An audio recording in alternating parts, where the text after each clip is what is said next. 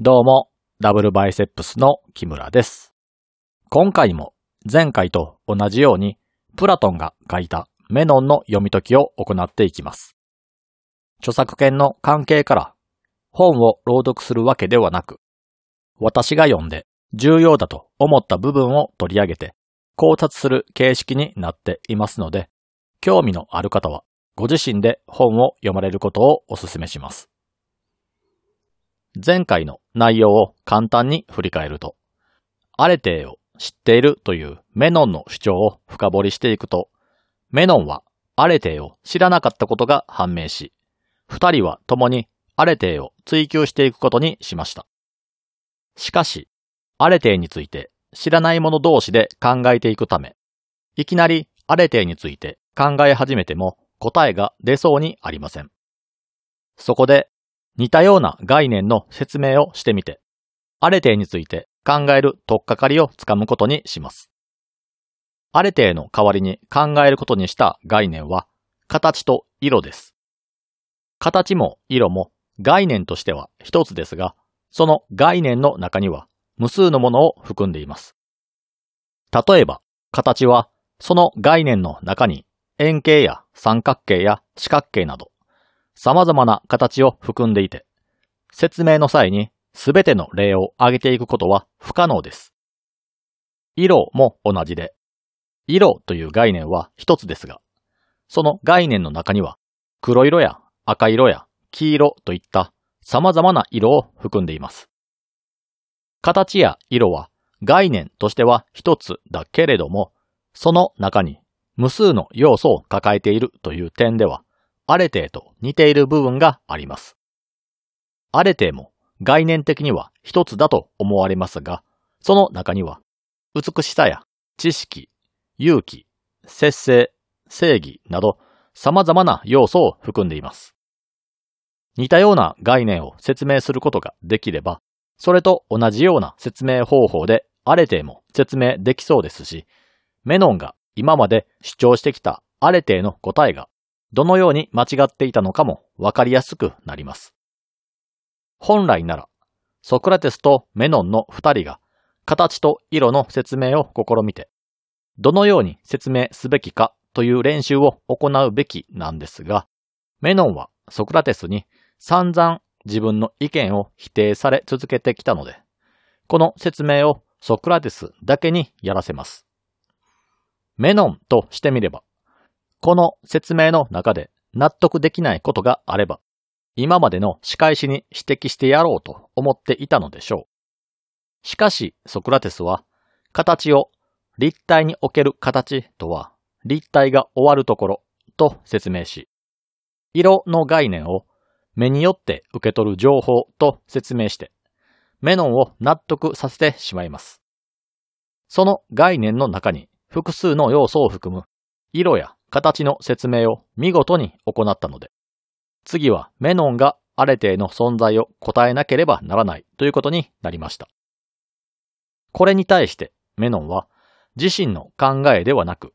銀融詩人の歌を引用する形で、美しく立派なものを欲しいと思い、それを手に入れる力のことだと答えます。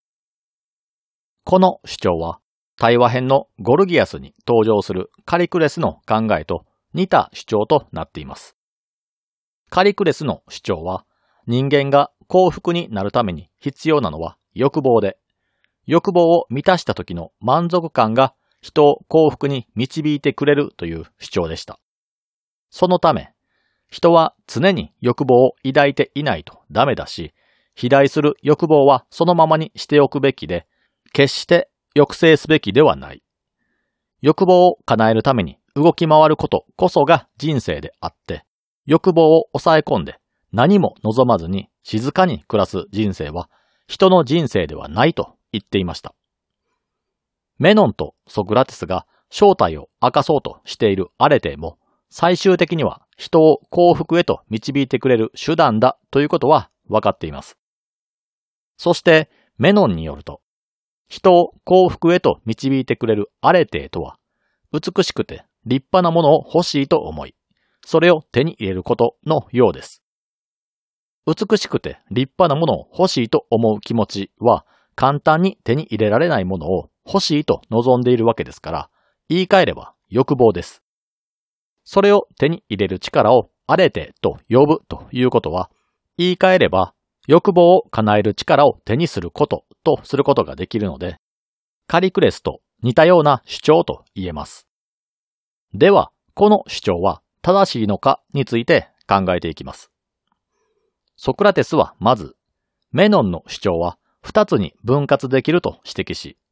美しく立派なものを欲するという部分と、それを手に入れる力に分割し、それぞれ一つずつに分けて考えていきます。まず、美しくて立派なものを欲するという行為そのものが特別なものかどうかについて考えていきます。美しく立派なものを欲するという行為が特別なもので、普通の人間にはなかなかできない事柄である場合、大多数の普通と呼ばれる人たちは醜くて劣ったものを欲していることになります。しかし、少し考えてみればわかりますが、世の中の大半の人は美しくて立派なものが欲しいと思っているはずです。では、醜くて劣ったものを欲しいと思う人は全くいないのかというと、そうではなく、そういった人たちも探せばいます。例えば、テーブルや椅子などの家具を買う場合、すべての人が新品の新しいデザインのものを買うわけではないでしょう。古くて、機能的にも耐久的にも劣っているものを好んで買う人たちもいます。地震が少ないヨーロッパなどでは、家なども同じように新しく機能的なものではなく、古く劣化しているものを好んで買う人たちも多く、そういった物件は数も限られているため、新築よりも高い場合もあるそうです。では彼らは、あえて醜くて劣ったものを購入しているんでしょうかおそらく、古い家具や家を割高な値段で購入している人たちは、古いことを劣っているとは考えておらず、むしろそこに価値を見出していると思われます。製造から長い年月が経って古びたものを経年劣化したと考えずに味わい深くなったと解釈して新たな価値を見出しているんでしょう。ヴィンテージの市場というのは家具だけに限らず、車や服など様々な分野に存在します。私のような無知な人間からしてみれば、ガラクタにしか見えないものにも価値を見出す人たちはたくさんいます。これは物以外の人間関係でも同じことが言えます。人間には関わり合いになるだけで被害を受けたり、自分自身が相手の考えに汚染されて悪くなってしまうような人間がいます。例えば、反社会的と呼ばれる組織の人たちがこれに当たるわけですが、では彼らはみんなから無視されて完全に孤立しているのかといえば、そんなことはありません。彼らに自ら近寄っていく人たちは少なからず存在するわけですが、その人たちは彼らのことを悪いものだと思って近づいていくんでしょうか？実際にはそんなことはなくて、反社会的な人たちに近づいていく人は、彼らの背景にある暴力だとかお金だとか、様々なものに魅力を感じて近づいていくわけです。暴力を背景に他人を脅して、自分の意のままに動かすことをかっこよいことだと思っているし、お金にしても、どんな手段で得られたものかは関係がなく、金は金だと思っている。反社会勢力に自ら近づいていく人たちは、彼らが持つ暴力性やお金に惹かれて、たとえ彼らが秩序を乱す者たちであったとしても、関わり合いになることで自分には利益がある必要悪だと思い込んでいるから近づいていくわけです。自分には利益があると思っているわけですから、そんな人たちから見れば、反社会的勢力の人たちが持つ暴力や人脈や金は、格好の良いもので立派なものに見えているんでしょう。この他にも、反社会勢力ではなく、体制側にも汚職をする警官や政治家などが存在します。これまでに対話編のゴルギアスやプロタゴラスで勉強してきた内容を踏まえると、彼らは汚職をしているという点において悪であり、醜い存在と言えますが、そんな彼らに近づいていく人たちも存在します。善悪を見極める能力があり、理性を宿している人間であれば、醜くて劣っている彼らには近づかないはずですが、警察官にしても政治家にしても、汚職が成立するということは、彼らに近づいてお金を渡して仕事をさせる人たちがいるわけです。では、汚職警官や政治家に近づいていってお金を渡し、関わり合いを持とうとする人たちは、なぜわざわざ醜くて劣ったものに近づくのかというと、そうすることが自分の利益になるからです。人に近づいていって汚職をさせようとする人間は、どのような手段であっても、金が稼げたり、自分が有利な状態になれば、それで良いと考えているような人たちです。彼らからしてみれば、自分ができないようなことをやってくれる汚職警官や政治家の力は素晴らしいものだし、立派なものだと考えているんでしょう。これは犯罪者たちにも当てはまります。老人宅に電話をかけてオレオレ詐欺をする若者たちは、どんな願いでも叶えてくれるお金そのものを美しく立派なものだと思い込んでいます。そして、その美しく立派なものは、どのような手段で手に入れても良いと思っている。だから他人を騙して奪い取ろうとするわけです。なんなら、高度成長時代やバブル期に現役時代を過ごし、労せずに大金を手に入れた彼らから、恵まれない世代の自分たちが金を奪うことは良いことだとすら思っているかもしれません。つまり、古びた家具や車などのものや反社会勢力などの人間関係を第三者の目から見て醜くて劣っていると感じたとしても、特定の個人の主観で見れば美しくて立派なものに見えているということです。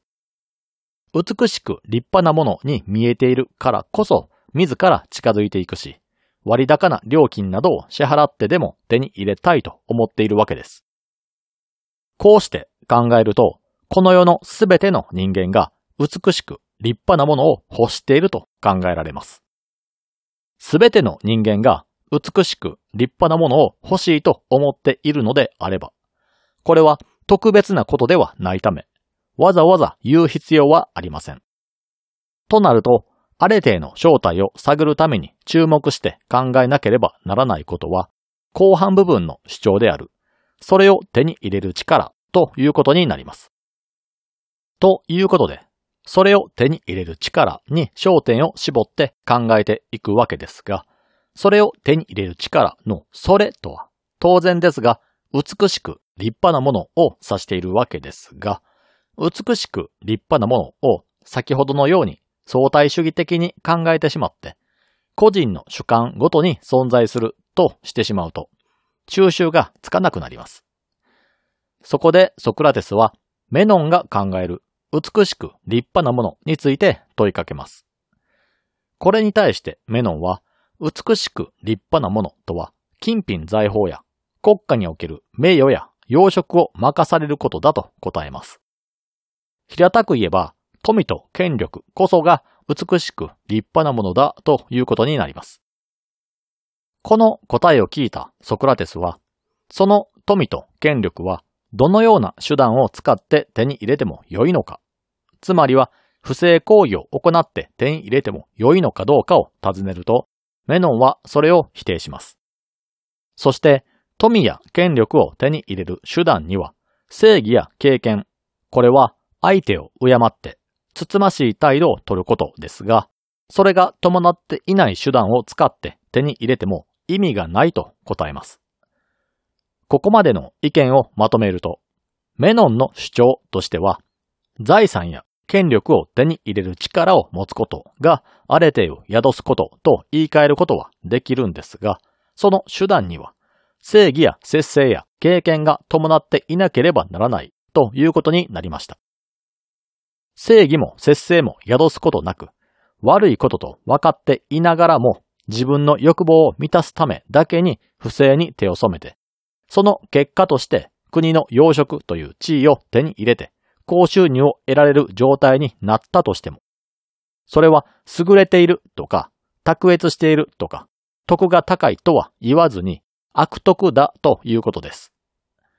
ソクラテスはこれまでの流れを確認した上で次のような質問を行います。正義や節制や経験を優先した結果、お金や権力を諦めなければならなかった場面に直面した時には、どのように行動すべきなんだろうか。例えば、自由気ままに権力を振りかざして不正を行い、自分の欲望を満たしている独裁者がいて、あなたはその下で働いているとします。この独裁者は国のトップの地位にいるため、あなたよりも上の立場ということになります。この権力者が自分勝手な都合で一人の無実の人間を捕まえてきて、その人を死刑にしようと目論み、部下であるあなたに処刑を命じてきたとします。権力者の言う通りに無実の人間を処刑するということは不正行為になりますし、当然良い行為ではなく悪い行為です。しかし、命令を遂行することで、あなたは権力者に気に入られるでしょうから、出世できる可能性が高まります。仮にこのような状況に追い込まれた際に、どのように行動する方が良いのでしょうか？この例の場合は、人の命がかかっていたりと責任重大すぎるので、もう少し軽い例も挙げてみます。例えば、スーパーやコンビニなどに買い物に行き、商品をレジに持って行って会計をし、提示された金額のお金を支払った際に、お釣りとして多めの金額が出てくることっていうのはたまにあると思いますが、その際にはどうするのが良いのでしょうか？間違ったのは店員の方なんだから、店員が悪い。自分は相手を騙したわけではなく、相手が勝手に間違っただけなんだから、黙って多めのお釣りをもらって店を去る方が良いのでしょうか。それとも、必要以上のお金をもらうことは不正行為となるので、店員の間違いを指摘して差額分は返すべきなんでしょうか。この二つの質問は根本的には同じことで、最終目的であるお金を不正行為を行うことで手に入れられる場合、不正行為を行う方が良いのか、それとも不正行為を行わずにお金の方を諦めるのかという質問になります。この質問に対してメノンは不正行為には手を染めずに正義や節制を優先して財産を諦める方が良いと答えます。この一連のやりとりによってアレテを宿す際にメノンが一番重要だと考えていることが明らかになりました。メノンは当初アレテーとは何かという問いに対して、財産や地位を手に入れる力だと答えていました。しかし、これが成立するためには、正義と節制が伴っていなければならないとも付け加えました。では、最終目的である財産や地位と正義や節制を天秤にかけた場合には、どちらの方が重要なのかというと、正義や節制、つまりは不正行為を行わないことの方が重要だということになりました。この質問のやりとりによって、ソクラテスが知りたかったことは、何を一番に優先するのかということです。メノンは前提条件として、正義や節制が伴った行動を行わなければならないと主張していましたが、これをこの言葉通りに受け取るのであれば、この前提条件は決して覆らずにこれを外して考えることは許されません。例えば、数学や科学の世界の場合、前提条件を覆してしまえば話になりませんよね。しかし、ソクラテスが取り扱っている哲学の分野では、この前提条件は簡単に変わってしまいます。他の対話編であるゴルギアスにしてもプロタゴラスにしても、議論が進めば進むほどに聞いたこともない前提条件が突如として追加されたり、逆に特定のケースにおいては前提条件が削除されたりしていました。私たちが日常の生活を送っていると、事前にマイルールを決めていたとしても、断るごとに例外を設けて、ルールを破ってしまうということも結構あります。例えば、ダイエットをするという目標を掲げて、それを達成するためのルールを決めたとしても、今日は会社の飲み会だから、など、様々な理由をつけてルールを破るなんてのは珍しいことではありません。そのため、ソクラテスはメノンが設定した前提条件がどんな状態であったとしても揺るがないものなのかを確かめたかったんでしょう。結果として後から追加された条件である正義や節制や経験を伴った行動を取らなければならないという前提条件がどのような状態であっても揺るがないものだということが明らかになったのですが、これによって新たな問題が生まれてしまいました。それは、アレテの本質が当初メノンが主張していた財産や地位を手に入れる力ではなく、正義や節制、経験を伴った行動を取ることではないのかということです。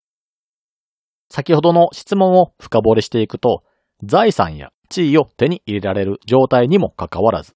それを諦めてでも正義や節制を伴った行動を優先させなければならないということが分かりました。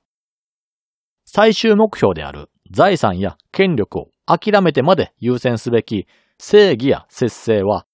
それが宿った行動そのものがあれてとも考えられます。しかし、そうなってしまうのは問題です。なぜなら、正義や節制はあれての一面を表す概念に過ぎないからです。第90回では、形の概念を説明する際に、形に含まれる四角形や三角形という概念を用いて説明するのは不適切だという話をしました。色の場合も同じで、説明する際に赤色や黄色といった色という概念が含まれている言葉を使って説明してはダメでしたよね。同じように、アレテを説明する際には、アレテに含まれている要素である特目と呼ばれているものは使用せずに説明しなければなりません。特目とは、アレテの要素であると思われている正義や知識や美しさ、善悪を見極める分別、欲望を抑え込む節制、恐怖を克服する勇気などのことです。このような持っているだけで優れているとされているものを片っ端から上げていくという説明方法は、色の説明をする際に、黒色、赤色、黄色と思いつく限りの色をすべて上げていくのと変わらない行為なので、ダメだとされています。なぜなら、黒色は分解すると黒い色で、色に黒という形容詞がついているだけのものなので、そもそも色という概念がわからない人間には黒い色が理解できません。同じように、そもそもアレテというものを理解していない人間が、アレテに含まれる概念を例として挙げたところで、説明にはならないということです。ということで、再びメノンはアレテの意味を見失ってしまい、わからないことを、わからない者同士で話し合ったところで、正解にたどり着けるのかということに疑問を持つようになるのですが、その話はまた次回にしていこうと思います。それでは皆さん、さようなら。